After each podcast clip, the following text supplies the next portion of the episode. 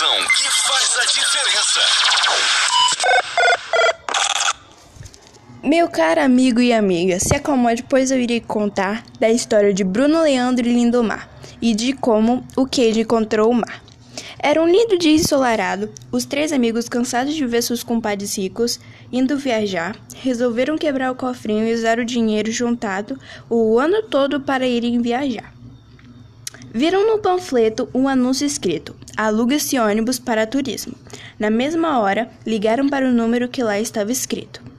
Alugaram um que era top de linha, coisa de gente rica mesmo, hein? Dois andares, assentos de couro e mil e uma outras utilidades. Juntaram os parentes e foram ao lugar marcado pegar o ônibus alugado. Me lembro muito bem da surpresa que tiveram. Um ônibus de luxo era esperado e o que receberam foi um bem fuleirinho. Os assentos eram todos rasgados, de couro não tinha nada.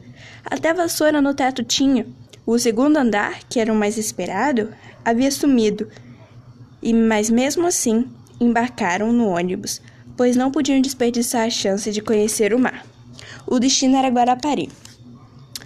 Todos estavam animados para logo chegarem. Porém, no meio do caminho, Bruno, que era o nosso motorista, viu o policial o mandando encostar. E assim ele fez. O policial entrou no ônibus para fazer uma vistoria, para ver se estava tudo ok. Ele logo nos liberou e até falou pro parceiro dele que iria se juntar a nós. Para minha surpresa, fizemos outra parada. Dessa vez quem entrou foi uma mulher, e por gozolas, que fedor!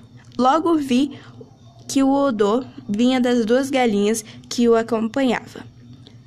O fedor das galinhas se misturou com o cheiro da farofa e tivemos que parar para o Leandro se aliviar. Quando voltaram para dentro do ônibus, vi dois homens que eu acho que eram cowboys.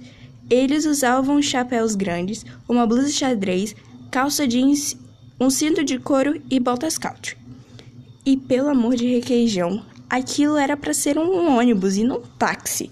Por sorte, Bruno parou em um posto de gasolina e os dois cowboys desceram e mais à frente a mulher das galinhas desceu em um posto de ônibus.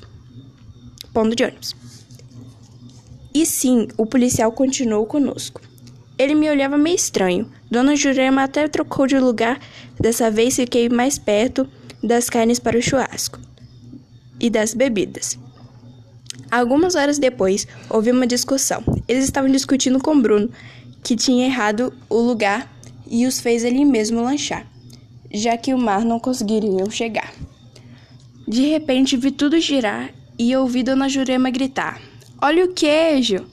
As crianças correram junto com o Nidomar para tentar o pegar. Depois de muitos giros, senti a areia. E meu querido Nacho a praia eu pude avistar. Na mesma hora, as crianças gritaram: Olha o mar! E ali, o fim da tarde, puderam passar. Eu não consigo mais me lembrar de nada, mas sei que foi uma baita aventura.